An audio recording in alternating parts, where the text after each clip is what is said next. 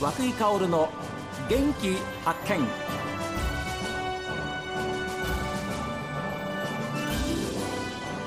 こんにちは和久井薫です。和久井薫の元気発見。この番組は私が発見した北海道の元気な人と出会っていただきます。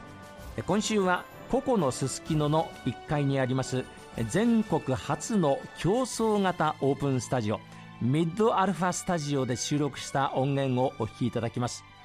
このスタジオの仕掛け人でいらっしゃいます株式会社トリプルワン代表の伊藤翔太さんにお話を伺っています。正直、うん、まあいろんなニュースとかにも出てるからあれですけど、はい、何十年前からのそのテレビやラジオの広告のそのや売り上げとか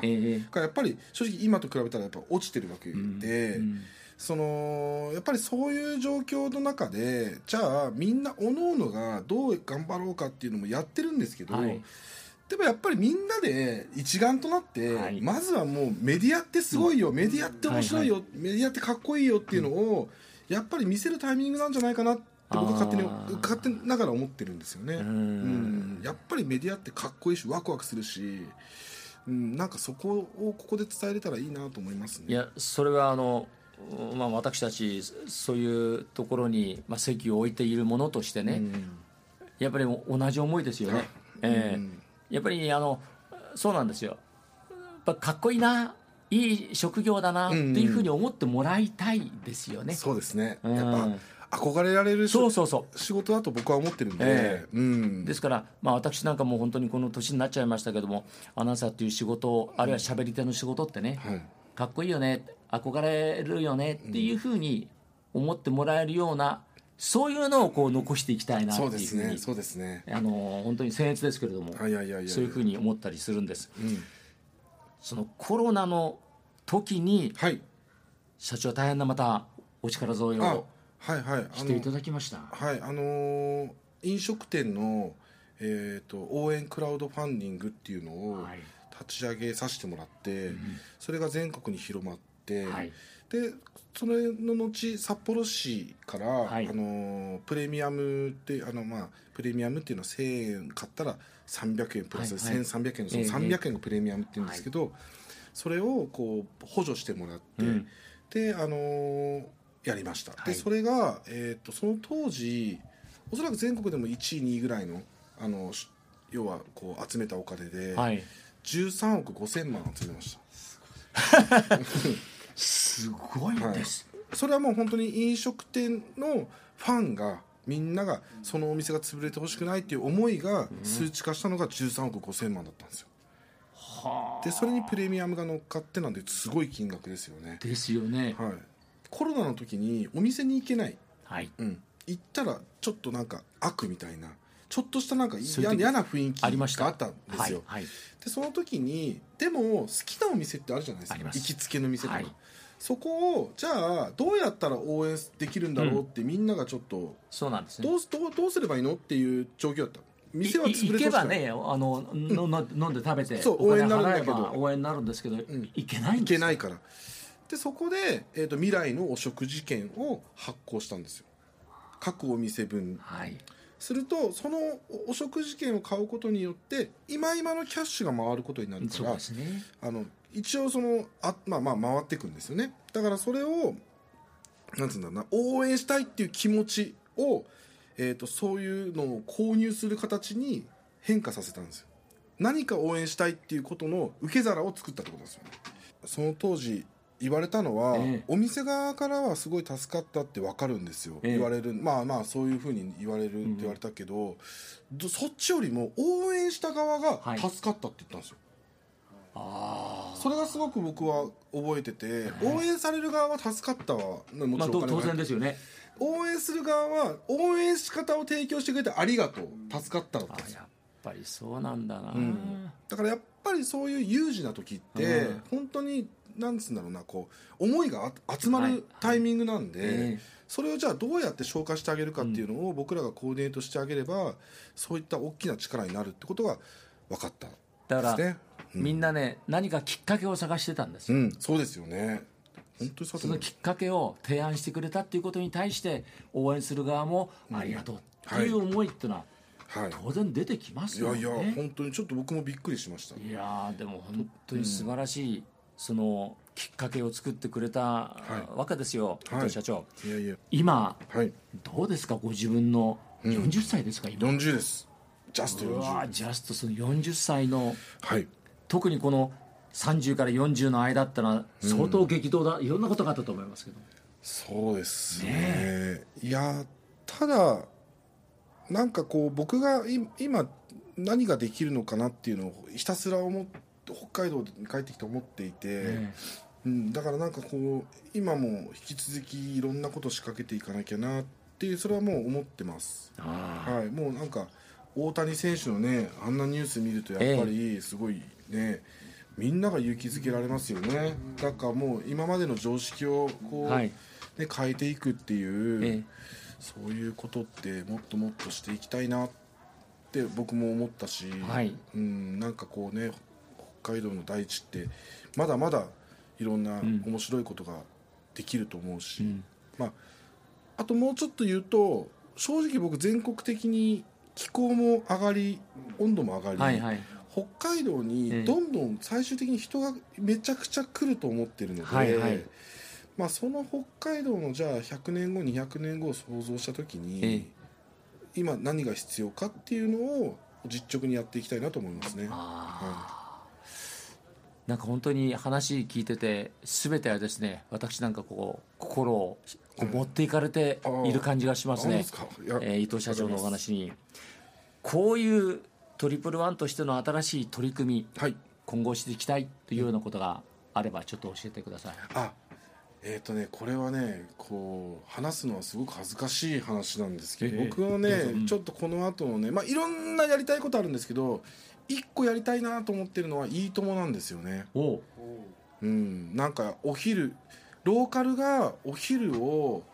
うん、ああいう「いいとも!」みたいな観覧可能なテレビなのかラジオなのか、はい、なんかああいうものって僕やっぱいいななんかねあの僕改めてね「いいとも!」を最近見直してるんですけどお昼に、はい別に大した言い方で大した情報を渡してるわけではないんですよ、うん、天気予報も出してないし別にニュースも出してないんですよ、うん、ただあそこで例えば芸能人似てる人素人募集とかそういうなんかちょっともう、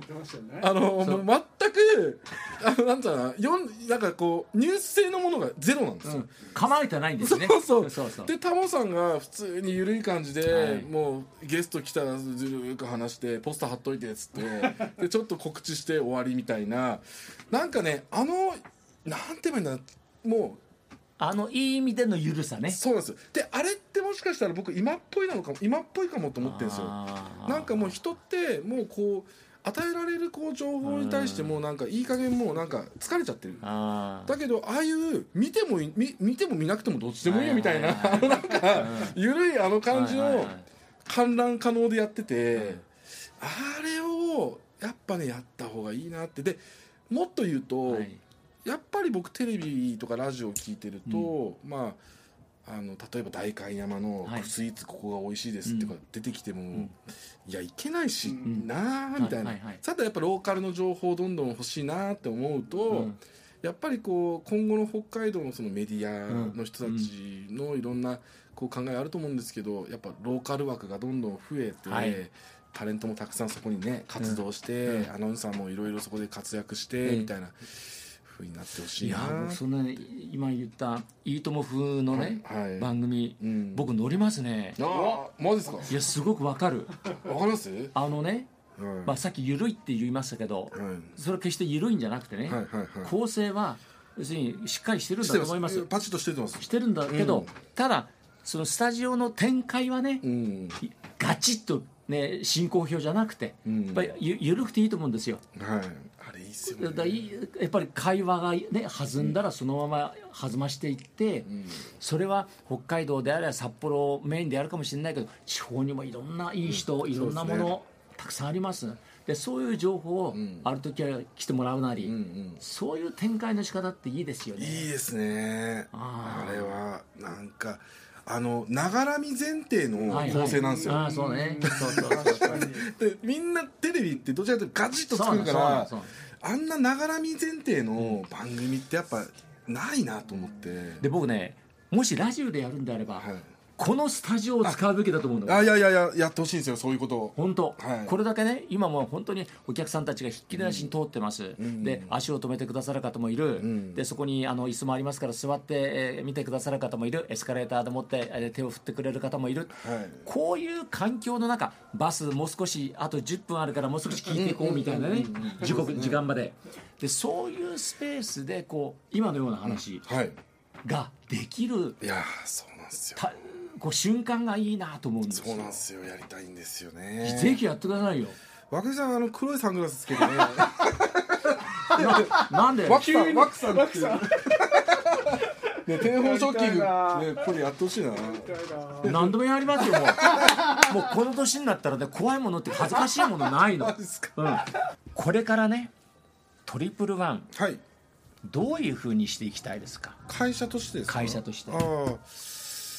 いややっぱりこうさっきから言うようにその北海道のためにっていうのがまず大前提にあって、面白いものを作っていこうっていうことなんですけど、うん、やっぱりこうこういうような、うんと、スタジオみたいなこととか、はい、こう今後につながっていくような、はい、こ